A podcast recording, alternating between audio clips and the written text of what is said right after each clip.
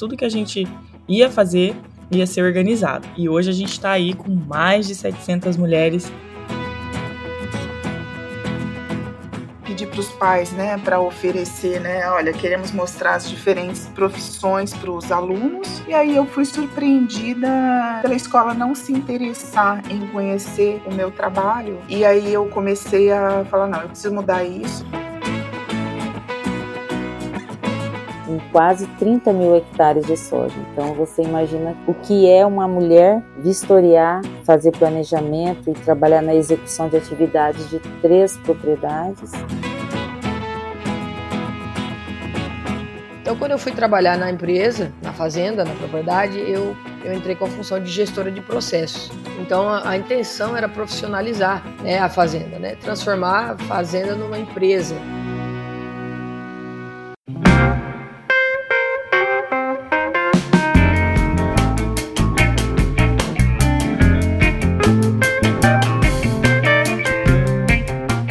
Muito bem, muito bem. Começando mais um episódio do podcast Movendo-se. Mais uma semana para a gente falar sobre conteúdos relevantes. E eu trouxe essa semana, gente, um assunto que eu tô querendo falar mais um tempão já. Já tem um tempo que eu quero falar sobre isso. Não tinha encontrado ninguém para falar sobre esse, esse tema. Mas de cara, eu não encontrei só uma pessoa. Eu trouxe aqui várias pessoas para a gente conversar sobre isso, que é sobre o mercado agro no Brasil.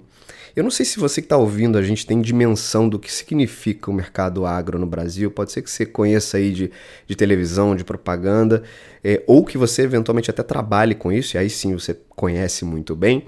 Mas a proposta aqui é a gente abrir algumas informações muito ricas, interessantes sobre o impacto que esse mercado tem no Brasil, quais são as carreiras que esse mercado é, pode proporcionar e tem proporcionado para as pessoas no nosso país.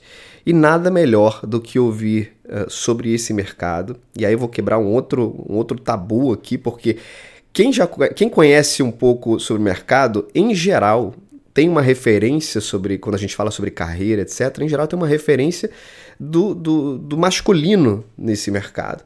E eu trouxe aqui mulheres, cada uma na sua área, mulheres incríveis aqui que a gente já conversou nos bastidores e que a gente vai falar sobre esse mercado, mas na visão feminina. Olha que, olha que maneiro esse papo que a gente vai ter aqui. Então eu queria primeiro de cara agradecer as meninas aqui, a Geni, a Roseli, a Elaine, a Vanessa, por esse bate-papo. E queria muito ouvir de vocês sobre uh, os projetos, sobre a história de vocês e sobre um projeto que nasceu aí, que é o Agroligadas, que foi inclusive através desse projeto que eu conheci as meninas e, e, as convidei aqui para bater esse papo. Mas antes de tudo, já falei muito aqui.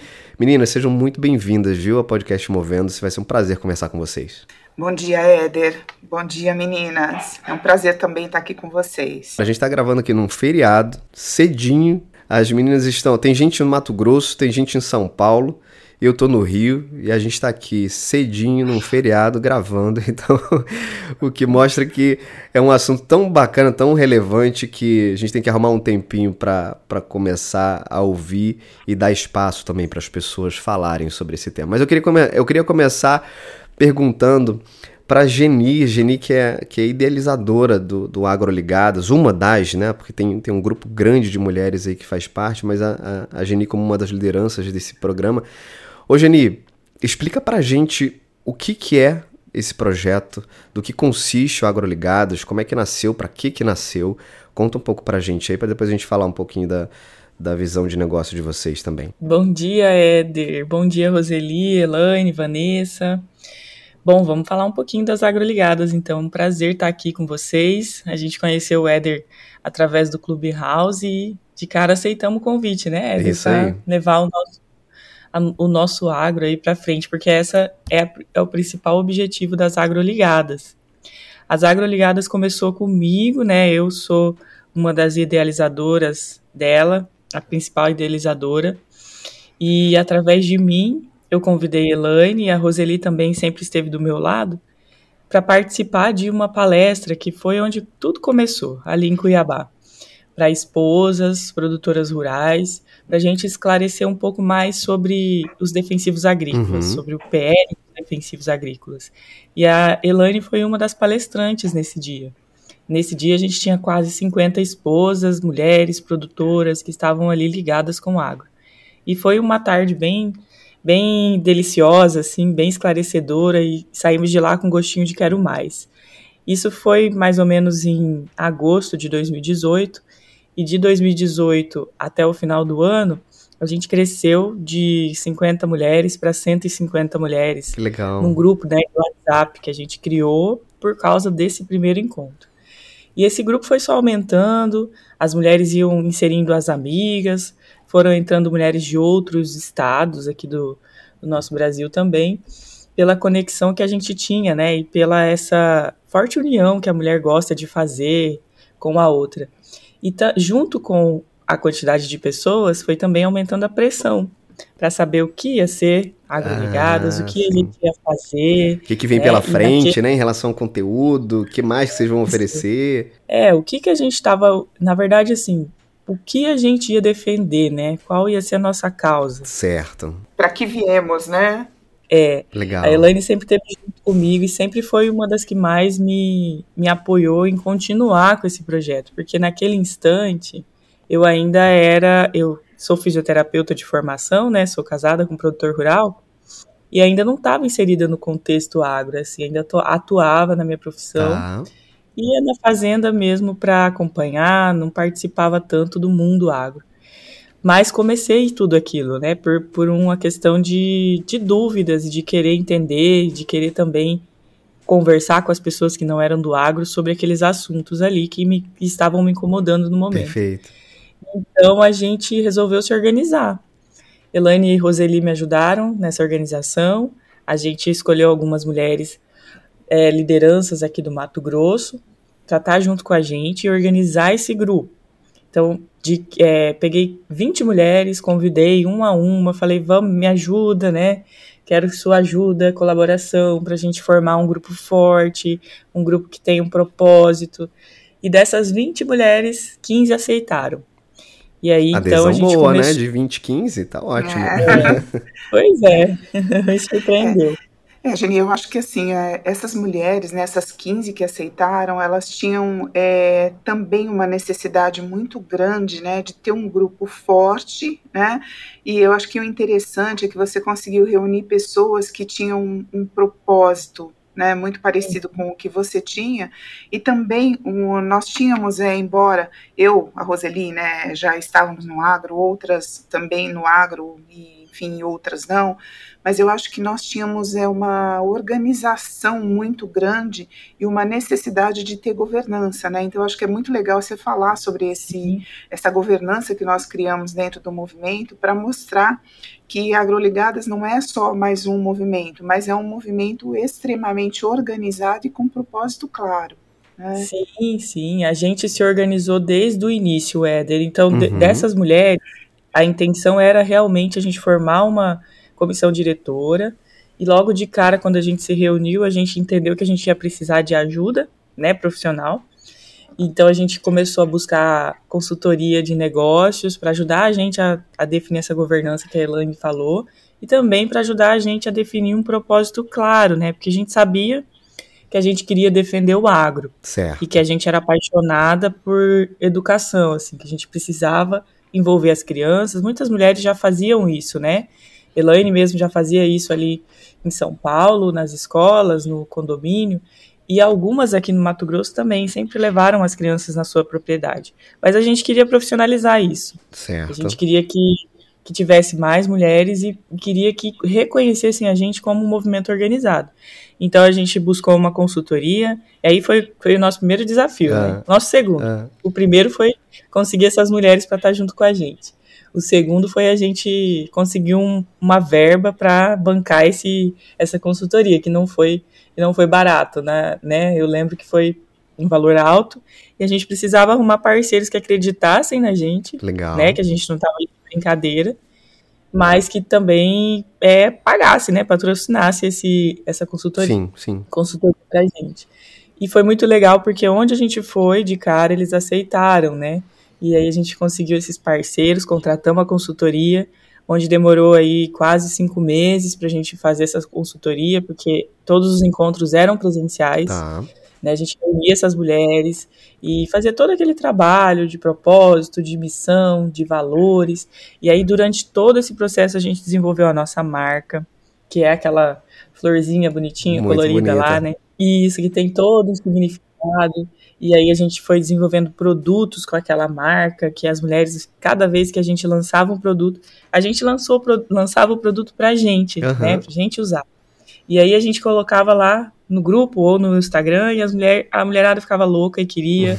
e a gente mandava fazer mais e começamos a vender. Então, é, o movimento desde o início, né, que a gente decidiu, as meninas tar, começaram a estar junto comigo, a gente decidiu que ia ser um movimento organizado, a gente se propôs a então tocar todas as ações, tudo que a gente ia fazer ia ser organizado né? E, e hoje a gente está aí com mais de 700 mulheres cadastradas aí num cadastro que a gente tem. Olha que legal, que legal. Fora assim, né, as mulheres que têm que estão lá na nossa rede, que hoje a gente tem mais de 12 mil seguidores uhum. e todo dia aparece querendo fazer parte das agroligadas, né? É, eu acho que é importante a gente frisar Geni, que lá em 2019, né, quando a gente, através desses vários encontros e essas mulheres que, essas que, nos, que a gente se agregou, esse trabalho importante de consultoria e modelagem do negócio que permitiu, né, que a gente estruturasse as nossas bases. Aí foi quando a gente criou uma agenda de trabalho, né, o projeto de comunicação, a gente estruturou a nossa governança e aí a gente pôde definir com clareza quais eram os nossos objetivos. Hum. E aí, a partir daí, a gente começou a inspirar outras mulheres a participar. Então, acho que foi importante a gente. É, que quando a Geni criou o movimento, ele teve esse objetivo de unir essas esposas uhum. tal, que trabalhavam direto ou indiretamente, mas quando a gente criou a governança, e a gente definiu claramente os nossos objetivos enquanto movimento, aí é que a gente pôde inspirar outras mulheres a participar. E a, por isso que ele tomou essa dimensão que é hoje o Agroligado. Exatamente. Legal, Roseli. Porque as pessoas começam a entender um pouco melhor a causa e começam a se identificar com aquilo, né? E aí, na medida em que isso acontece, uh, você começa a agregar mais gente ao, ao, ao mesmo propósito, né? Ao mesmo projeto. É, mas na verdade, Éder, era muito diferenciado e muito legal perceber como as mulheres queriam de alguma forma fazer parte de um movimento ou de um grupo. Tá. Porque assim, até antes da gente saber o que a gente era, né? Eu, eu falava isso muito com a Elaine, tinha mulher entrando, entrava no grupo, entrava, colocava amiga, e eu falava, gente, quanta mulher que, que, que eu tô fazendo aqui? Eu não sei nada, né? A mulherada tudo do ar e eu lá enfiada naquele grupo. E, e, elas perguntavam as coisas, eu falava, não sei, né? Não sei o que, que é, não sei o que, que vai ser. Uhum. Então, desde o início, mesmo sem saber nada, a mulherada tava lá, querendo entrar, querendo entrar no, no grupo, né? Aí depois, quando a gente definiu tudo, né, que o nosso maior propósito era comunicar o agro de uma forma empática, né? Uhum. A gente até uhum. definiu nosso slogan que é conectar o campo e a cidade. Legal. Através da comunicação e educação, as mulheres. Ah, aí foi adesão total mesmo, né? Aí que a gente viu que a mulherada vestiu a camisa do movimento mesmo. Eu queria fazer um contraponto que é interessante assim, né? É, no momento em que nós definimos, né, todo esse processo, né, de essa modelagem que a Roseli falou sobre a governança, nós percebemos que a gente começou a atrair é, a, exatamente o que nós queríamos, né? Uma diversidade de mulheres. Então, Perfeito. Então, assim, hoje nós, te, nós temos 17 núcleos espalhados, né, é, pelo Brasil, e nós trouxemos, né, mulheres que, por exemplo, como tanto eu quanto a Roseli somos é, agrônomas, né? Então, é, eu sempre brinco, né, que ela é minha parceira dentro da, da porteira, né? Uhum. E eu sou, eu sou a parceira dela fora da porteira. Uhum. Então, assim, nós começamos a, a, vamos dizer assim, a ter uma visibilidade muito grande e tanto as pessoas né, do campo, que por incrível que pareça, né, é, não sabiam né, tanto, tanto sobre o campo e tanto sobre a produção e o alcance dessa produção, é, quanto as pessoas da cidade começaram também a se interessar em conhecer um pouco mais do agro né? E, e, criar um contraponto sobre questões que não são muito empáticas e muito positivas, né? É, sobre o agro, uhum. né? Então, assim, é, é uma felicidade muito grande, porque as cores né, da pétala do nosso logo significam essa diversidade, né? E hoje nós somos mulheres, né, diversas. Então, eu no meu núcleo aqui em São Paulo, eu tenho agrônomas, né? Eu tenho é, donas de casa e eu tenho jornalistas, eu tenho advogadas. Então, é muito interessante, né? O, o alcance que o movimento tomou e o interesse que as pessoas têm, porque hoje a gente não fala mais é, é só da produção, né? Nós tecnicamente falamos certo. de produção, né? Mas as pessoas falam de alimento, né? Então, assim, eu acho que a gente começou, né? Nós demos um passo bastante largo, né? Para essa ponte que a gente queria construir entre o campo e a cidade, para as pessoas entenderem que a questão não é só a produção, mas que é o alimento, uhum. né? Que que está nas nossas mesas todos os dias. Na ponta, né? Agora vocês acham, vocês acham que, que esse, esse espaço que foi criado e que imediatamente absorveu e tem absorvido muitas mulheres porque se identificaram e naturalmente todos nós, né, seres humanos, a gente precisa de grupos, né? A gente está o tempo inteiro buscando grupo, buscando se identificar com algum tipo de grupo e fazer parte desse tipo de grupo. Isso é da nossa natureza. Vocês acham que uh, o fato de termos, por exemplo, como predominância, pelo menos do ponto de vista de, de é, aparência, né, que é o que, o que aparece para a maioria das pessoas, de que o agro está associado mais ao universo masculino, no momento em que surge um grupo que dá espaço para as mulheres também colocarem suas vozes, para se mostrarem presentes e, e, e, competentes nesse, nesse, nessa área, vocês acham que isso também é um fator que impulsiona uh, o grupo a, a cada vez mais atrair pessoas? Com certeza, Éder é, essa conexão que fez tanto quanto mulheres como eu que comandam fazendas, quanto as mulheres que estão nos grandes centros, uhum. ou mesmo fez uma conexão melhor com essas mulheres de que alguma forma ou outra vivenciam esse universo do agro. Certo. Né? Então, cada um na sua área, seja a Elaine lá em São Paulo, como eu e quantas outras mulheres que estão aqui é, integrantes dentro das fazendas, ou na parte de gestão, ou na parte de, de, produção, se conectou. Então, isso é que fez com que o movimento tomasse essa dimensão, essa conexão que a gente fez entre uh, essas, uh, essas mulheres todas que vivenciam o agro. Perfeito, Roseli. Muito bom, gente. Eu tô, tô encantado com o movimento, tô conhecendo agora e quero, enfim, conhecer muito mais ainda o movimento e acompanhar o movimento da Agroligadas. Sem dúvida tem é, uma oportunidade muito grande para a gente mostrar mais do, do, do, negócio, do mercado. Acho que essa a, a, missão de vocês, o slogan é perfeito, né? De conectar o campo com a cidade. É exatamente esse, através de comunicação, educação, enfim. Acho que é um propósito super interessante. Eu queria conhecer um pouquinho da história de vocês e queria que vocês compartilhassem para quem está ouvindo a gente. Depois a gente fala um pouco mais do mercado do agro, que eu também estou curioso para conhecer um pouco da visão de vocês. Mas queria conhecer de forma individual aqui a, a, a história, a carreira de cada um de vocês, se a gente pudesse dar uma resumida aqui, até para o pessoal compreender um pouquinho mais sobre cada uma. Quem pode começar? Geni, você começa falando um pouquinho. Você já contou aí um. Você já, você já revelou um, um, negócio aí que eu não sabia que você. A tua formação original, que é, de, que é na área de fisioterapia, né? Sim. Pois é, eu sou fisioterapeuta, já fazem 13 anos que eu formei e sempre trabalhei, sempre atuei como fisioterapeuta, né? Desde de antes de casar. Fui, sempre fui apaixonada pela minha profissão. E a, aí, quando a gente precisou ir para Cuiabá, mudem, mudamos para a capital, né? Porque eu, hoje estou aqui em Campo Verde, é no interior de Mato Grosso, tá. pertinho da capital, mas hoje a gente está aqui, até porque a nossa propriedade, né, é aqui, é onde a gente planta e é onde a gente trabalha.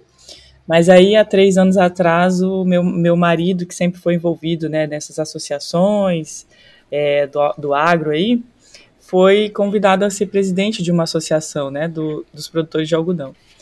e aí precisava estar tá mais presente lá na capital e São Paulo, Brasília, e a gente resolveu então ir todo mundo, a gente foi a família toda é, para ficar unida, né? A gente resolveu ir todo mundo junto mudar lá para Cuiabá. E aí, nesse momento, a minha vida transformou um pouco, né? Porque eu sempre tive o controle, eu tive, sempre tive o meu consultório, fazia o meu horário. Eu já estava com duas crianças pequenas, né, naquele momento. Uhum. E, e em Cuiabá ficou difícil para mim, ficou complicado, porque como ele, ele não ficava muito é, presente em casa, então tudo ficava comigo, né? Eu que levava para lá e para cá e ainda queria trabalhar na minha profissão, mas eu não estava dando conta. Eu não estava 100% em nenhum dos, dos lugares e estava me fazendo mal. Tá. E aí eu fui aos pouquinhos deixando né, a fisioterapia e me dedicando mais à família. E aí eu conseguia então estar tá mais presente lá na associação, conseguia estar tá mais junto com ele nas viagens e comecei então a, a me inteirar um pouco mais ali do agro, a conhecer as pessoas, as mulheres, e aquilo ali foi, foi me dando um, um gás, né? Vou dizer que foi substituindo a falta que fazia de trabalhar ali na minha profissão, foi me, ah. me preenchendo ali naquele momento. E eu queria saber mais e mais, aí comecei a me interessar mais pela também pela lavoura aqui, quando a gente vinha, né, no final de semana. E aí começou a minha história no agro, né? As agroligadas veio junto com isso. Então eu comecei a querer entender e a passar o que eu estava entendendo para as pessoas que não, tam, não também entendiam, sabe? Eu sempre tive esses meios muito fortes, né, de amizade fora do agro. Então, algumas pessoas sempre questionavam muito algumas coisas. E eu lembro que naquela época das agroligadas, é, o povo falava muito do veneno no prato, né? Que a gente envenenava o prato do alimento de todo mundo e aquilo me incomodava. essas coisas todas. É, então, isso aí que, que fez, assim, eu querer entrar mais nesse mundo, entender mais, e também as agroligadas veio junto a isso. E aí começou a minha história no agro, né? Hoje eu não trabalho mais como físio, e eu tô entrando no escritório ali da fazenda, tô entendendo todo o processo e tentando ajudar nessa gestão aí, né? Como eu nunca fui desse meio, uhum. então para mim é tudo muito novo, eu tô muito no início, né? Estou entendendo realmente todos os processos da fazenda e tentando aí dar uma ajudada lá, dar uma caminhada junto. Muito bom, muito bom. Vamos falar com as agrônomas agora. Elaine, conta um pouquinho da tua, da tua jornada aí pra gente. Então, eu sou engenheira agrônoma, eu, eu estou formada né, há 35, quase 36 anos agora. Eu tive um início né, de trabalho, eu trabalhei durante oito anos no campo, né? Então, é, eu dando assistência técnica e orientando né, os agricultores na utilização principalmente das ferramentas, né, uhum. né, fossem fertilizantes, fossem os agrotóxicos, né, que a gente prefere chamar, né, como defensivos agrícolas, hoje, né, produtos biológicos também. Então, eu é, fui um, um agrônomo de campo durante oito anos e recebi então um convite para vir para São Paulo para trabalhar numa área que era regulatória é, e específica para entender o outro lado desses, dessas ferramentas que eram utilizadas no campo. Tá. Então, é, eu estudei muito, eu me especializei, eu estive em diferentes países, né? Então, eu estive em Israel durante um período, eu estive na Inglaterra, eu estive no Canadá, fui me especializando e entendendo um pouco mais, também nos Estados Unidos, né? Fui me especializando e entendendo um pouco mais, né? É, do que era a parte, toda a parte química, né? Desses produtos, ah. dessas ferramentas utilizadas na, na agricultura. Porque todas elas são reguladas, né, Elaine? Acho que esse é um ponto importante esse... da gente reforçar, né? Não, é, um, então, não é uma é. coisa só. A gente, aqui no Rio a gente tem, uma, tem, tem um ditado que fala assim: não, isso aí é, é a bangu. A bangu é que assim, é de qualquer jeito, né? Não sei se você faz a bangu. Uhum. Que... E não é, tem, tem todo um processo não, não é, super restrito de é. controle, né? Então, para você ter uma ideia, Éder, você é, legalmente você não compra é, um produto sem ter uma receita agronômica. Né? Você não pode, não tem como você comprar. Eu falo legalmente. A gente tá. tem sempre né, pessoas boas e pessoas ruins, e a gente tem também né, lugar, pessoas é. que seguem a legislação e, e outras não. Mas é, um produto, né, para que ele chegue ao campo, né, é, para controlar as pragas, para controlar né, as plantas daninhas e, e as é, doenças, o que, que acontece? Ele demora cerca de 20 anos de desenvolvimento e pesquisa. Caramba. Né? Ele, de, ele demora mais quase 10 anos para obter o registro do produto. Então, realmente não é a Bangu, né?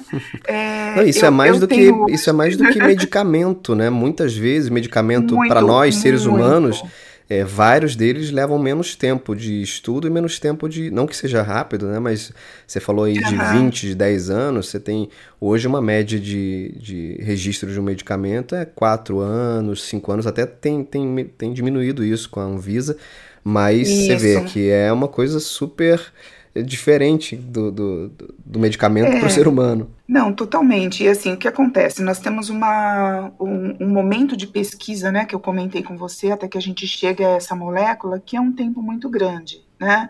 É, hoje não existem mais é, tantas possibilidades químicas assim no mundo, então a gente tem que trabalhar muitas vezes com as que a gente tem e a gente vai melhorando do ponto de vista ambiental, do ponto de vista toxicológico e também de eficiência agronômica. Uhum. Então foi, né, o que acontece, eu trabalhando nessa área, é, aqui em São Paulo, eu tenho uma equipe multidisciplinar, e aí a gente já abre até falando um pouco, né, é, do trabalho agro, né, no, na cidade que as pessoas muitas vezes não conhecem, né, uhum. é, só na minha, na minha empresa, que é considerada uma empresa pequena, nós somos 30 técnicos, né?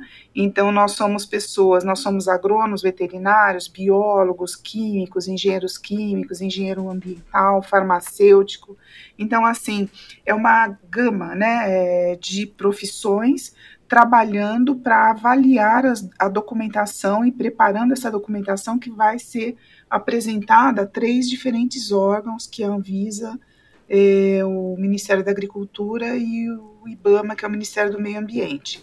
O que acontece nesta minha lida, né, que eu trabalho com toda a parte estratégica e as relações né, institucionais com o governo, uhum. é, eu conheci né, a Roseli, que, assim, que é um ícone para a gente né, dentro da, do controle de doenças né, de plantas tropicais, e eu conheci nada mais, nada menos quem?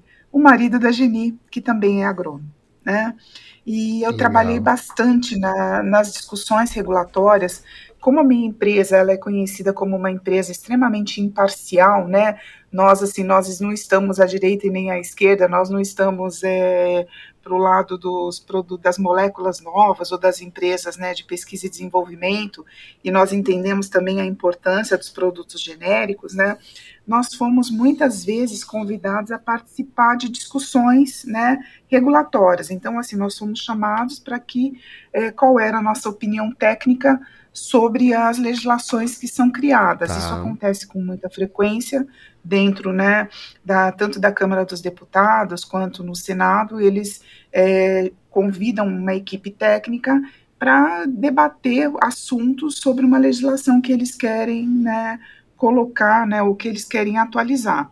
E, e nesse momento que intensificou bastante o meu contato com o Alexandre e com a Roseli, que a gente se encontrou em várias reuniões técnicas. Eu, eu, eu estava já há muito tempo, Éder, é, muito, vamos dizer assim, me causava um, um desconforto né, trabalhar, hum. né, fazer um trabalho, tra um trabalho tão sério que não foi brincadeira, uma carreira construída, né, como eu comentei, 36 anos uhum. quase, né, é, foi muito estudo, né, e aí para ficar ouvindo as pessoas falarem, né, que nós estamos intoxicando, que nós estamos desmatando, que nós estamos poluindo, e eu dizia até, né, eu preciso deixar um legado, né, eu preciso buscar alguma coisa que eu possa claro. mostrar para as pessoas que o meu trabalho é muito digno, né? Eu tenho uma filha e eu queria muito que ela tivesse orgulho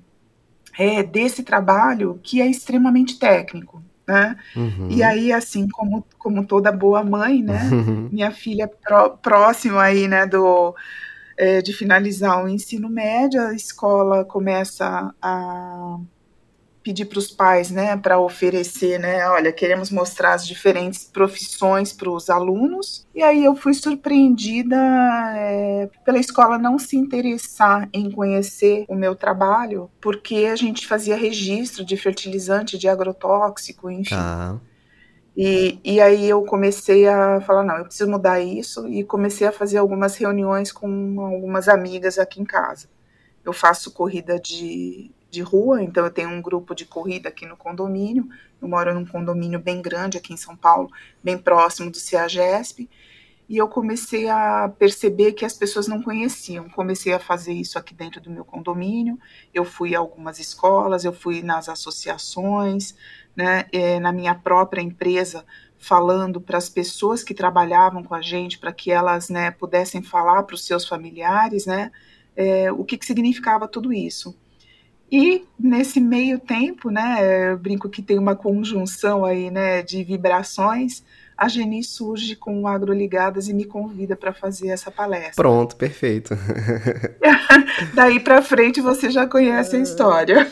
Eu, tá, e, e aí assim, eu, hoje eu sou, é, eu sou coordenadora né, regional em São Paulo, né, eu já tenho um grupo aqui em São Paulo, e temos a, né, faço parte também, né, da diretoria e, e vai de vários comitês que a gente cria aí extraordinários dentro do movimento. É que isso. legal, que legal, Elaine, muito, muito bacana. E a outra agrônoma que a gente tem aqui também é Roseli. Conta pra gente, Roseli, já, já, já foi super elogiada aí no bate-papo. Tô curioso para saber então, um pouquinho da tua história. A, a Roseli, a Elaine falou um negócio muito engraçado. A, a Elaine tá do lado de fora da porteira e a Roseli é uma da, das que tá dentro da, do lado de dentro da porteira. A Vanessa também, que vai falar daqui a pouco, mas a Roseli tá dentro da porteira. Fala aí, Roseli. Então, eu, quando a Elaine falava, você sabe que a Elaine é uma pessoa inspiradora, né? Sim. Para mim, como, como mulher que está ligada ao agro. Legal. E ela já contextualizou, né, a importância que ela tem como uma mulher do agro técnica, né? E, e, eu, e eu acho que é só importante frisar, antes de eu começar a falar da minha história, hum. que tudo isso, esse trabalho que ela tem é, dado aporte ao movimento é tudo voluntário, né? É tudo voluntário. A gente, é, nosso movimento não tem fins lucrativos e várias vezes a Elaine se deslocou de São Paulo para as nossas reuniões em Cuiabá e tudo é, com o, o ônus dela, mais o bônus para nós sim, enquanto movimento, né? Então é importante frisar isso. Muito legal. As é. duas, né, Roseli? A Roseli é. também, é, só cortando aqui, mas é que eu não posso deixar de falar dessas duas. Essas duas são inspirações pra gente, né? Desde o começo, são mulheres incríveis e, e sempre doaram o seu tempo, né? E fora outras coisas aí para estar junto com a gente e fazer acontecer esse movimento aí. Então a gente, eu devo muito a elas, assim, muita gratidão às duas por acreditarem desde o início e estar com a gente aí. Show.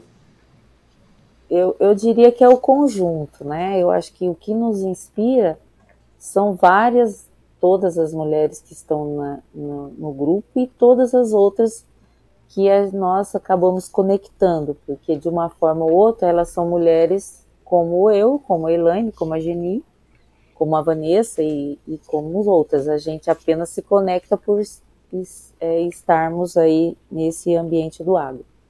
Então, eu, estou aqui no Mato Grosso há 31 anos, sou filha de produtor, neta de produtor, e fiz a minha universidade ali no Mato Grosso do Sul, em Dourados, e aí vim desbravar aqui é, a nossa região em 1989 eu vim para o Mato Grosso aqui na região norte do Mato Grosso, em, em, em Cláudia e União do Sul, uhum. onde nós temos a propriedade. Então, durante alguns anos eu morei na fazenda, e aí inicialmente a gente começou a atividade de pecuária com extração de madeira, né, com projetos de, de que a gente chama projeto de manejo sustentado, onde a gente faz uma exploração manejada de, da, da floresta.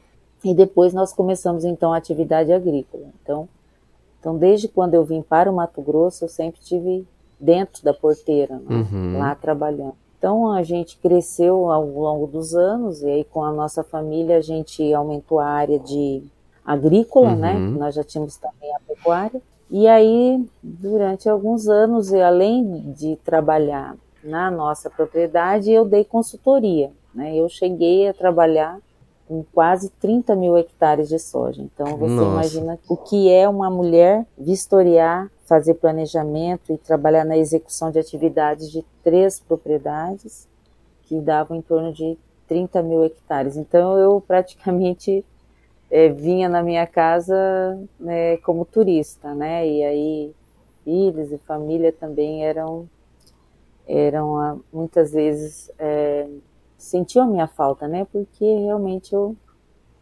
é, desenvolvi um trabalho bastante árduo.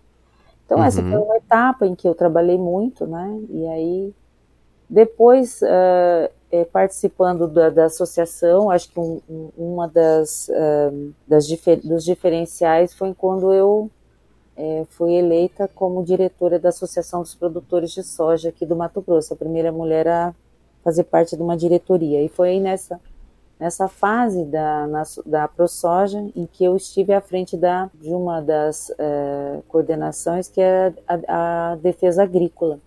Legal. Então, é, a ProSoja, então, os diretores da ProSoja são produtores rurais, que também não têm remuneração, eles trabalham pela, pela associação, e como eu tinha um, é, bastante experiência já trabalhando na minha área, eu fui, então, é, trabalhar na trabalhar assim, coordenar a defesa agrícola, que é uma das comissões composta por produtores, por técnicos e tal.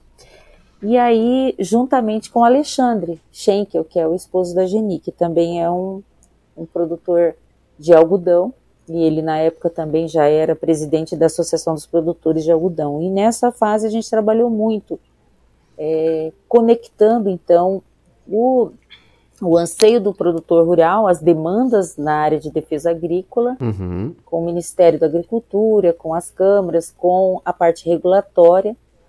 E aí nós estávamos, estávamos é, é, nesse período com é, muitas ações, né? E aí foi quando a gente conhecia a Elaine também, e a Elaine, é, como técnica e, e uma pessoa excepcional na área dela, pôde nos auxiliar é, em várias demandas, né, principalmente nessa parte regulatória, e, e nos registros, né, e aí a gente trabalhava muito na importância de, de dos registros dos genéricos e de que realmente fossem registrados produtos que atendessem a nossa demanda. E, e quando a gente fala em produção sustentável, nós queremos um produto que tenha eficácia, dentro da legislação, que é um produto que já foi testado, como a Helene já falou, teve, tem toda a sua característica estudada, e aí quando a gente certo. aplica isso dentro da nossa produção, a gente quer que atenda é, aquela, aqueles itens básicos da, que é, seja, nós queremos produzir de forma sustentável. Significa o quê? Que a gente, eu penso em ter uh, o produtor ele quer sempre manter essas gerações futuras, a gente vai ter os claro. sucessores, né? Mas a gente tem que, é, esse produto ele tem que atender algumas necessidades dentro da produção, que é ter controle, um controle eficaz dentro da dose recomendada, respeitando todos os cuidados, porque a gente precisa ter o outro item que é, é a, dentro da parte sustentável, que é ter qualidade né, que é, que é qualidade de, de, de, de, vida, porque eu estou nesse ambiente uhum. da produção. E uma uhum. coisa importante para a gente, que é dentro dessa, desse, dessa produção sustentável, é que a gente usa alguns recursos que, que são renováveis. Então, quando eu estou lá é, é, plan fazendo planejamento e fazendo a execução, a gente sempre está pensando na qualidade da água, a gente está pensando na qualidade do nosso solo, é, em fazer um, a produzir um produto em que não só eu consuma, mas exato, exato. quem seja vendido, então a gente não levanta de manhã falando, olha, vou aplicar tantos percentuais de algum defensivo agrícola, é, sem pensar em todos os a, o horário certo, a dose correta, sabendo que esse produto foi testado e que ele tem um registro dos órgãos é, ambientais e, e, de regulação, como a Anvisa, o IBAMA e o Ministério da Agricultura, para aquele alvo que a gente quer fazer. Então a gente sempre pensa nesses pilares, porque eu estou num ambiente de produção e não sou eu. Claro. Nós, enquanto claro. produtores, a gente está num ambiente de produção e sempre a gente pensa num produto que tenha menor impacto, que seja é, é, eficaz para aquilo, alvo que a gente está pensando. Quando eu penso alvo, seja uma doença, seja uma praga, seja mesmo um, um produto de nutrição. Uhum. E aí foi nesse período em que eu era é, diretora da ProSoja que a gente pôde, então, fazer uma contribuição enquanto produtor rural para algumas demandas do agro. E aí, depois é, surgiu, então, o movimento, e, e, e, o movimento ele tem feito com que a gente se conecte ainda mais com, com outras mulheres, e aí que fazem o mesmo que eu estou aqui, na ponta, que... que Legal. Hoje, como produtora rural, eu faço toda a parte de gestão na fazenda, gestão técnica, né, de que plantar, quando plantar, de que forma plantar e quais as sementes, qual o manejo do solo, quais são as... O que, que você planta principalmente hoje, Roseli? Qual que é o, soja, o principal soja? Soja, uhum. milho segunda safra e, e arroz. Essa. Legal. Uhum. E é isso, e eu acho que a, a gente, enquanto é, a, gente, é, a minha forma de contribuição eu acho que é trabalhar com agroligadas, embora a gente assim é, a gente tenha toda essa parte é, de atividade intrínseca da propriedade, o quanto eu posso contribuir com o meu grupo e aí conectando com as outras mais de 700 mulheres que nós temos no movimento. Maravilha, maravilha. Outra representante que a gente tem aqui de dentro da porteira também, além da Roseli, que deu uma aula aqui pra gente. Vanessa, conta pra gente um pouquinho aí da tua da tua trajetória? É, minha história é bem mais curta que a das meninas, porque eu tô começando aí a minha carreira e elas já são uma inspiração aí para mim. Então, assim, posso dizer que a gente se espelha bastante aí em todas essas grandes mulheres que, que falaram até agora Legal. e muitas outras que estão nas agroligadas e a gente tem, tem visto também aí na, nessa estrada. Então, assim, é, eu, eu sou administradora, né? Na verdade, eu entrei no agro por uma, uma outra circunstância. Acho que, assim, eu vim do, do comércio de materiais elétricos, trabalhei desde os 16 anos numa empresa que tá. revendia né, materiais elétricos, hidráulicos, e eu era gerente dessa, dessa loja. Também e no Mato Grosso, né, Vanessa? Isso, uhum. no Mato Grosso, aqui na cidade que eu nasci, Tangará da Serra. Uhum. E há cinco anos atrás, então, o Romeu, que é, que é meu tio, ele ia fazer uma ampliação da área e falou: olha, vamos, vamos trabalhar junto. Estou precisando de alguém de confiança que me ajude, que me dê ideias e tal. Eu falei assim, cara, mas eu não tenho experiência assim em agronegócio. Ele falou: não, mas não precisa, sabe? Precisa de alguém que tenha vontade.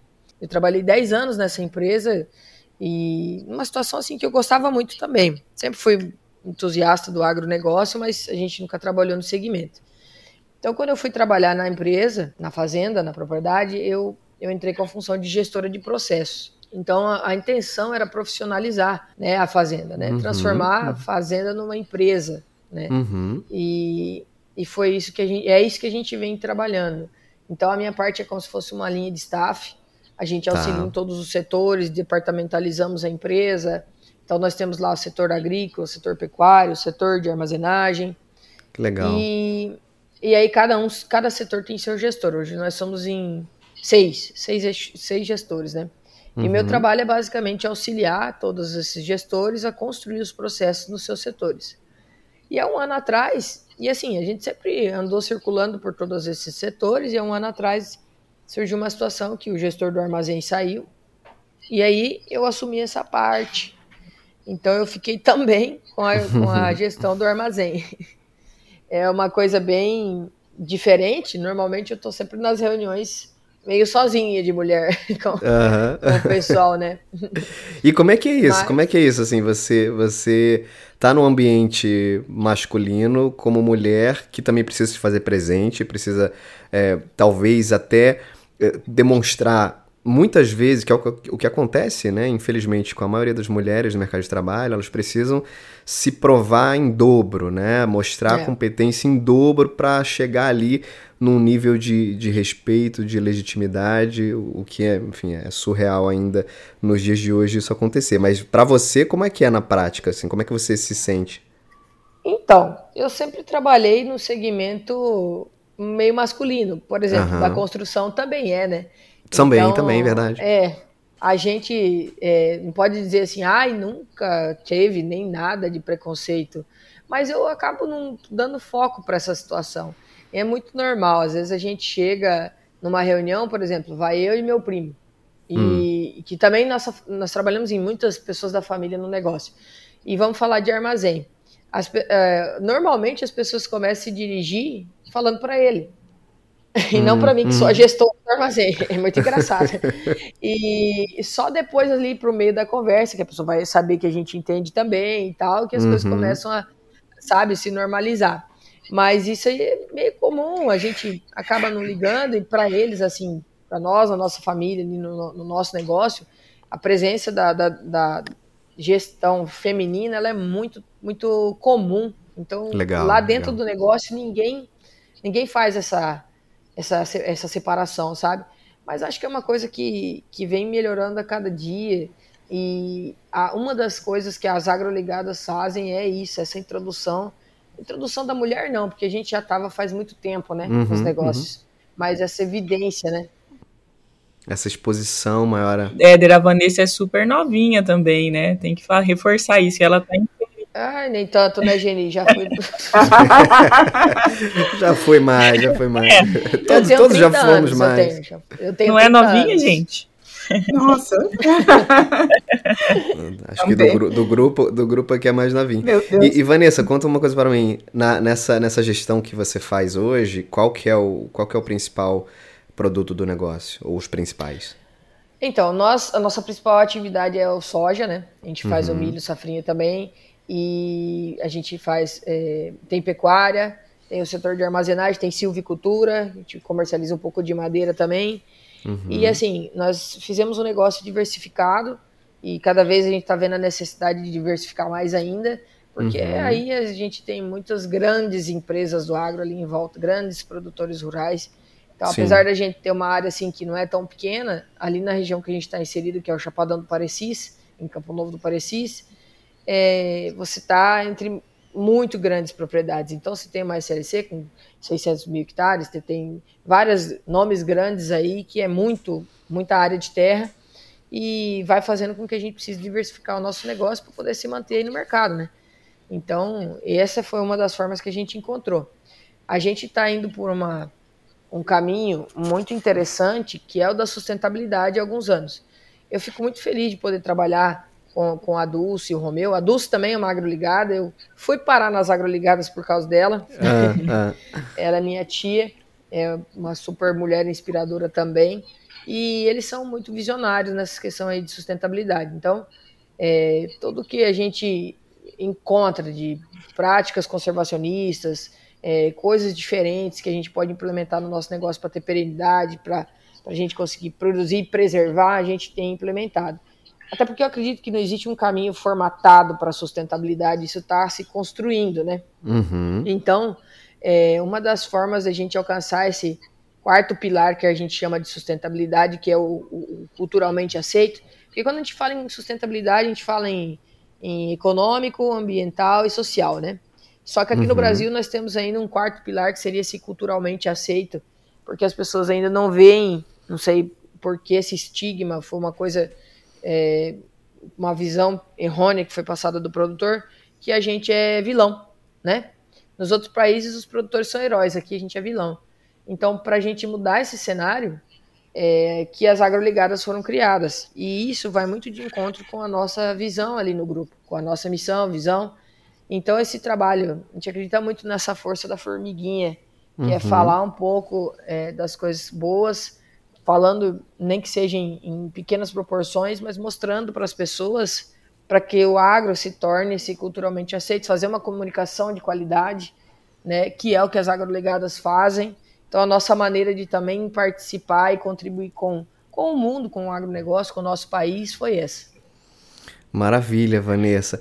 E, e meninas, assim, quando a gente fala do, do, do mercado agro, no Brasil, eu fiz, eu fiz o meu dever de casa aqui, tá? Porque para conversar com vocês eu não podia é, né, entrar de qualquer jeito aqui. Eu falei, gente, vou conversar com, a, com as mulheres do agronegócio, eu preciso fazer meu dever de casa aqui, eu preciso pesquisar. Apesar de, eu comentei com algumas de vocês, apesar de ter aí um, um, um, um pezinho, entre aspas, né? Tá? Na verdade, o, o agro, de alguma forma, tá um pouco no meu coração. Nunca trabalhei com, nunca tive experiência profissional, mas já vivi parte da minha vida é, morando no Mato Grosso do Sul, é, onde o agro é muito presente. Então convivi um pouco nesse ambiente, apesar de não, de não ter trabalhado, e, mas é uma coisa próxima aí do meu, do meu coração. Mas o que eu queria dividir com vocês aqui são alguns dados que eu dei uma, dei uma pesquisada, só para a gente ter uma dimensão para quem está ouvindo a gente, vocês obviamente vivem isso, então uh, conhecem muito bem, mas muita gente não faz ideia do, do que significa esse mercado para o Brasil,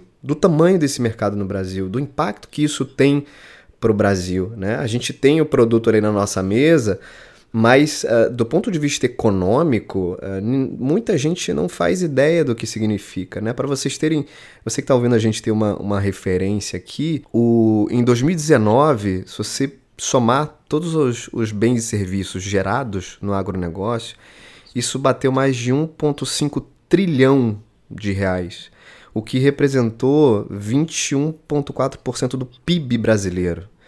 Gente, não é. Então, assim, não é, um, não é uma coisa uh, uh, pequena, não é uma coisa. Eu esqueci a palavra que eu ia falar aqui. Periférica. A palavra que eu queria lembrar era periférica, exatamente. Não é algo periférico.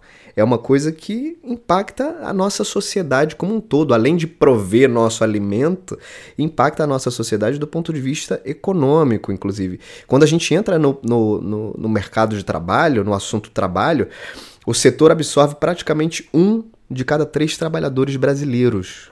Olha isso. É muita gente no Brasil. É, cria uh, sua família, sobrevive, se sustenta com o mercado agro, né? trabalhando nesse mercado. E é uma, e é uma indústria, enfim, é, gigante. A maioria de vocês aqui que, que comentou, né, da, das meninas que estão no campo, a Roseli, a Vanessa, é, citaram a soja né, como um dos principais produtos. E a soja é, a, a, hoje, né, aí fazendo essa pergunta para vocês, só para confirmar, a soja hoje é, continua sendo o principal produto do Brasil, né, tanto interno quanto para exportação em relação à economia, é o principal, né? Sim, sim. É, ele é o principal. Aqui no Mato Grosso, nós temos em torno de 10 milhões de hectares é, mas o, e, o que eu queria evidenciar e colocar é que, embora é, tudo que você falou, a importância que o agro tem e as lavouras como produto do Brasil e como produto de, é, de interno bruto e como exportação, o que isso gera, é, nós somos o, o país que mais preserva.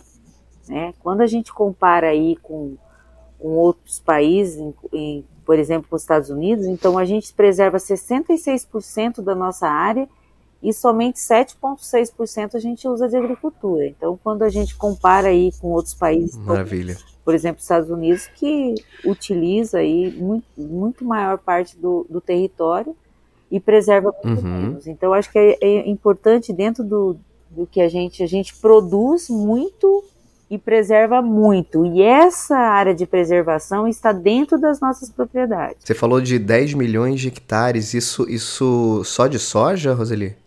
Perfeito, só de soja. Hoje aqui no Mato Grosso nós temos mais de 10 milhões de hectares aí produzindo um pouco mais de 30 milhões de, de toneladas de, de soja. Caramba.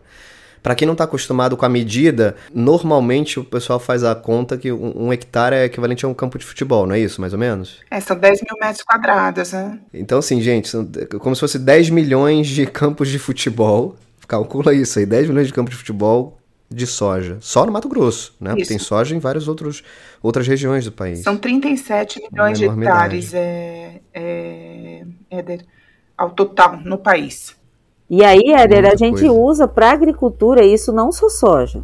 Para uhum. agricultura, somente uhum. 7,6% do, do, do, do, da área com produção. Então, para você, perfeito, enquanto perfeito. e essas áreas de preservação estão dentro das nossas propriedades. Uma, uma coisa que eu acho que é legal falar, Éder, quando você fala em números, né? As meninas vão me ajudar aí, mas é, eu queria contar para Tá. vocês o seguinte, né? É, no ano no ano de 2020, que foi um ano extremamente difícil, né? Para para o mundo, né? Não foi só para o Uhum, Brasil. uhum, uhum. O, o agronegócio, o PIB do agro, cresceu 9,9%.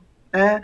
E, é, é, e os empregos formais no agro alcançaram 102.911 novas vagas. Né? Então, assim, ele cresceu também em número de vagas. Aí, o que, que é interessante a gente falar para vocês? Que é, quando a gente fala do agro no Brasil, nós temos um país, né, de clima tropical, tá aqui a nossa, no- nossa doutora que pode explicar um pouco mais, né, Roseli? Mas assim, Uhum. nós temos a possibilidade de mais de uma safra no mesmo local. Né? Então, quando a gente fala em ordem de grandeza e nesse número que a Roseli está falando, nós conseguimos produzir né, mais de uma safra na mesma área. Então, assim, você pega esse campo de futebol que você falou, né? Você tira a soja, você prepara, né? E entra com a cultura do milho ou com a cultura do algodão Entendi. né? Então, nó- nós estamos falando de uma área é, que foi é, preparada, né? E assim, hoje a agricultura no Brasil é uma agricultura que também contribui, né? Com é, os créditos de carbono, ou seja, como nós fazemos plantio direto, né? Nós utilizamos a palhada que sobrou da soja para auxiliar Uhum. né, na manutenção desse solo para entrar com uma nova cultura. Né? Então, assim, é, quando você vai a fundo conhecer um pouco mais do agro, né, não são só números, né? Eu não vou falar só sobre 28 bilhões de, de soja, né, comercializados e vendidos no, no, no mundo, né, em 2020, né, do Brasil, né, 28 Uhum, bilhões de sojas do uhum. Brasil, né? Mas a gente tá, tem que falar da, do quanto a gente é, prepara bem, do quanto a gente cuida bem desse solo, né? E do quão, do quão grande é esta produção, né? Porque é mais uma safra recorde no ano passado, né? Então significa 4,5% maior do que 2019, mesmo diante de tantas dificuldades, né? Então, o algodão também atingiu, é, atingiu uma ma- marca aí que é recorde, né? De quase 3 milhões de toneladas né, de, de produção. Agora, vamos pensar, né? Nós, diante de tudo que aconteceu, o agro não parou e continuou sendo esses 20%, né? Ou talvez até um pouco mais, é, do PIB do Brasil. Né? Uhum, Então, uhum. é, é assim, é muito expressivo, né? Quando a gente fala é muito expressivo, principalmente quando a gente fala de um agro que é sustentável. Legal, você tocou num ponto chave e eu queria, queria perguntar para vocês sobre isso, conhecer um pouco da visão de vocês sobre isso, que é em relação ao agro sustentável, né? Hoje se fala muito, eh, e aí vocês trouxeram na fala de vocês algumas questões eh, polêmicas de, de, de preconceito em relação ao produtor rural, ao uso de agrotóxico, eh, etc. e tal. É, E hoje há uma tendência muito grande de consumo, principalmente nas grandes cidades, de produtos orgânicos, né? de produtos livres de, de, de qualquer. Enfim, acho que vocês podem até explicar melhor do que eu sobre a diferença de um orgânico para um produto não orgânico. Acho que é até uma curiosidade interessante. Nesse sentido, uh, o que, que muda para vocês, né? Quando vocês aí do, do ponto de vista de negócio, né? Quando vocês pensam que grande parte da população começa a ficar mais interessada uh, no orgânico, seja por uma questão de, de cuidado próprio, seja também por um viés de sustentabilidade. Mas isso impacta vocês de que forma e de que maneira uh, vocês começam também a, a, a olhar para o negócio a partir dessa ótica? Então, é, deixa eu só fazer um comentário, né? Que o que, que acontece quando você pensa, né, nessa produção de larga escala, em, nesses números que eu comentei com você, é, é impossível Uhum. ter uma produção orgânica numa área como a que a gente tem, né? Então, assim, nós não conseguiríamos ter, né, numa área de 37 milhões de hectares, né, uma safra de, de quase 260 milhões de toneladas se ele fosse orgânico. Porque uhum, o que, que uhum. acontece? Uhum. A produção orgânica é, é, muito importante, assim, existe sempre uma tentativa de colocar né, o produtor né, de, de uma produção extensiva com uma produção intensiva um contra o outro. Né? Então, assim, o modelo de produção, uhum. o que uhum. precisa entender né, é que assim, para ter uma safra é, recorde, para que o Brasil seja esse celeiro do mundo que ele pretende ser, nós não conseguimos com a produção orgânica, porque ela é limitada. Perfeito. E porque, Perfeito. e porque assim, o que nós conseguimos produzir numa produção orgânica, em quantidade, ela é muito menor, né? E ela, para atingir esta mesma produção, ela demandaria muito mais área, porque a produção de grãos numa área de 37 milhões de hectares a gente produz 260 milhões. Eu acho que a, a produção de saca é o que, mais ou menos, me corrige aí, Roseli, 60 sacas por hectare? Como é que está essa produção? É, em torno disso, é um pouco. Em torno menos, disso, é. Torno... Então, é, vamos, vamos falar entre aí, vai, entre 50 e 60 né, sacas por hectare. Se você vai para uma produção orgânica, é, com muito sacrifício, talvez você conseguiria aí 20, né? que seria, que seria mais uhum. ou menos um terço dessa produção. Né? É, nós não somos contra, eu acho que existe espaço né, para a produção orgânica de vários, né, vários itens, né, mas quando a gente pensa em commodities, né, como soja, como algodão, e, com, e quando uhum, a gente uhum, pensa uhum. em uma área de grande produção, é, a gente não consegue inserir a agricultura orgânica, porque a gente, ao contrário do que todo mundo pensa, a gente precisaria desmatar uma área muito maior para manter o mesmo, o mesmo nível de produção. Né? Então, eu acho que tem uhum. muitos espaços. É, eu mesma tenho né, acompanhado aqui na cidade de São Paulo. Nós temos é, condição de fazer algumas produções né, de hortas, né?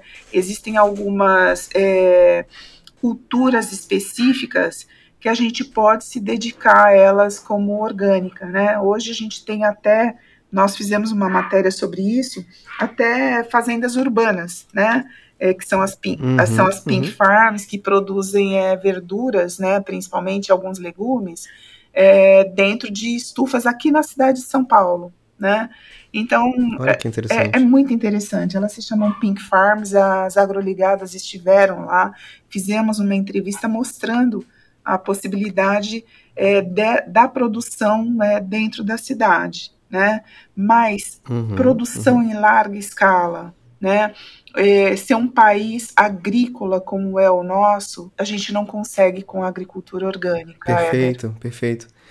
E Elaine, você, você, ótimo você ter falado isso, e, e, eu acho que é importante quebrar um pouco do mito também de que, é porque muita gente acredita que o orgânico é saudável e o não orgânico não é saudável, o que não tem nenhuma relação, né? Sim. Então você como especialista até nessa área, pode explicar um pouco, assim, é, pra gente do, do, no que consiste uh, um, um, alimento orgânico e não orgânico, para as pessoas também entenderem a segurança por trás disso. Então, olha, o, o que, que consiste né, a, um alimento orgânico e um não orgânico? Né?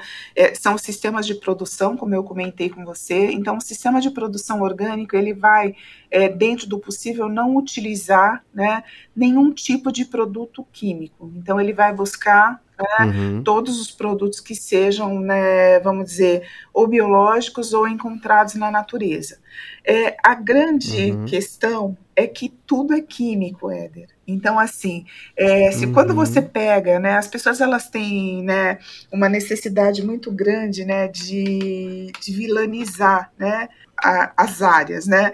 Então, assim, quando você, sim, quando sim. você pega água, né, é, o que que significa água? H2O, né? E o H2O é o quê? É químico, não é? Tem lá na tabela periódica, pois né? É, pois é. Então, assim, é, vamos tratar, né? Eu acho que existe espaço, né? É, sim, para todos.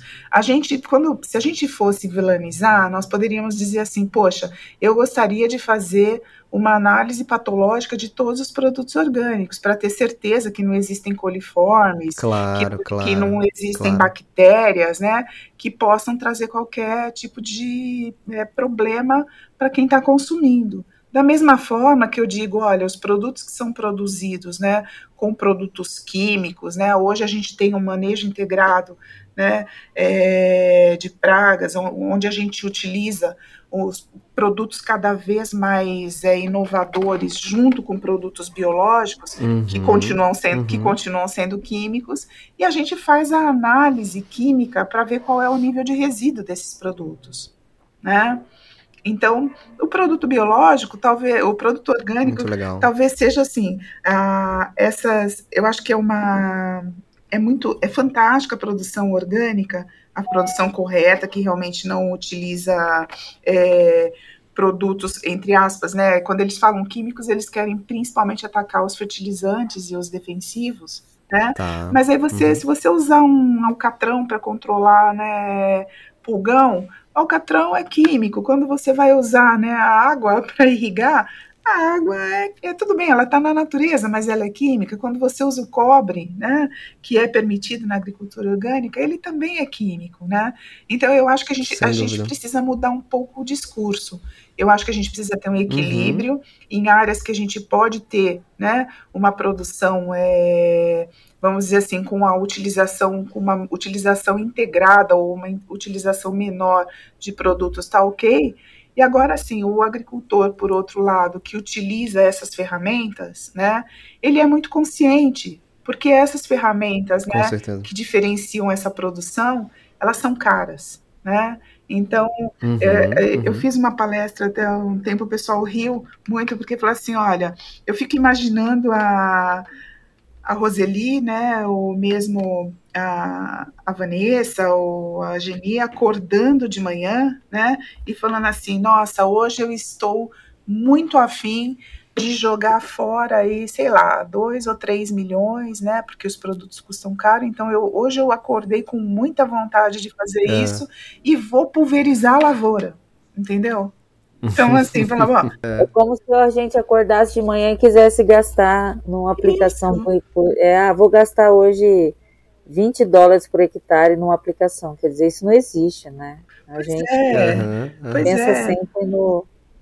Então, e eu acho que é importante, a Ilane tocou um assunto importante na questão do programa de análise de resíduos. Então, já é. Perfeito. E, e todos os alimentos produzidos são passados por esse Anvisa. É, existe o programa e aí são analisados qual uhum. a quantidade de resíduo nesse alimento e se ele está dentro dos, dos níveis de conformidade, ou seja, e quando a gente eh, usa qualquer um desses defensivos, desses, desses agrotóxicos que seja, é, nós sempre baseamos numa dose eficaz, que essa dose foi testada, foi amplamente estudada e foi testada, então, dentro dos parâmetros de utilização, ou seja, quanto utilizar, qual é a carência desse produto até ele ir para o consumidor. Perfeito. Uhum. Quando a gente pensa no, numa produção orgânica, é, a Eliane já falou, a gente não consegue abastecer. Bom, quando você pensa, Éder, aqui no Mato Grosso, exemplo, esse ano nós tivemos alguns desafios é, de climáticos. Né? Climáticos. E a produção de milho, que é um, o, hoje é o produto, um dos produtos da, da cadeia mais importantes, né, que abastecem outras cadeias, nós temos grande parte do milho plantado em segunda safra pós-soja, naquela área dos 10 milhões de hectares que plantou soja, quase 6 milhões uhum. de hectares foi plantado milho segunda safra. Esse milho ficou fora da janela qualquer, é, se a gente realmente tiver essas previsões aí de redução de, de, de chuva, de pluviosidade, se, se, se manter esses modelos, nós vamos ter uma redução dessa produção de milho. E você vê quanto isso vai impactar nas cadeias. Isso, esse custo Sem do dúvida. milho vai aumentar e esse custo vai influenciar para o consumidor. Então, eh, nós não conseguiríamos, por exemplo, produzir 6 milhões de hectares de milho orgânico. E isso uhum, interferir uhum. sobremaneira no, no preço do consumidor final. É uma, é como você falou, né, Roseli? É uma cadeia, tá tudo interligado, né? Mas acho que acima de tudo, Uh, esse papo está sendo importante para as pessoas entenderem um pouco mais uh, o, como é que funcionam as coisas por trás disso, como é que funcionam os controles. Tem muito estudo. A, a Elaine deu uma aula aqui, né, para a gente. Você, cada um de vocês deu, deu uma aula também. E, gente, eu queria agradecer demais. Assim, eu aprendi pra caramba nesse papo, sinceramente. Podia ficar aqui mais umas duas horas conversando com vocês, que é um papo super interessante e, e tem realmente muita curiosidade por trás desse negócio. Mas sem dúvida vocês conseguiram trazer aqui, pelo menos nesse, nesse tempo que a gente ficou conversando, uma visão diferente do, do negócio, uma visão mais completa e mais profunda ao mesmo tempo sobre, sobre o mercado. É, ouvimos aqui é, carreiras e perspectivas de carreiras diferentes também de cada um de vocês. Então, acho que para quem está ouvindo, também poder conhecer um pouco que tipo de oportunidades existem no mercado agro no Brasil, do ponto de vista de carreira, que são muitas, né? Eu citei aqui um dado de que é, é, é o setor que mais emprega hoje no, no Brasil, então tem muita oportunidade de carreira, seja no campo, seja na cidade. A Elaine é um exemplo disso, né? De quem está na cidade, quem cuida de uma área extremamente uh, importante para esse, esse business, para esse negócio, que é, que é a área regulatória. Então, tem espaço para muita gente, sem dúvida, fazer carreira, seguir uma trajetória. Mas eu queria agradecer, viu? Queria agradecer demais vocês aí, Geni, Roseli, Elaine, Vanessa. Foi um prazer bater esse papo com vocês. E sem dúvida aqui para o podcast Movendo-se vai ser uma, uma conversa muito útil para muitas pessoas poderem conhecer mais desse mundo e quem sabe também não, não se movimentarem para fazer parte desse, desse universo de alguma forma. Então, obrigado, viu? É um prazer, viu, Éder? É sempre muito bom a gente poder falar sobre um assunto que é a nossa vida, né? Então, é, eu agradeço muito poder ter participado com vocês.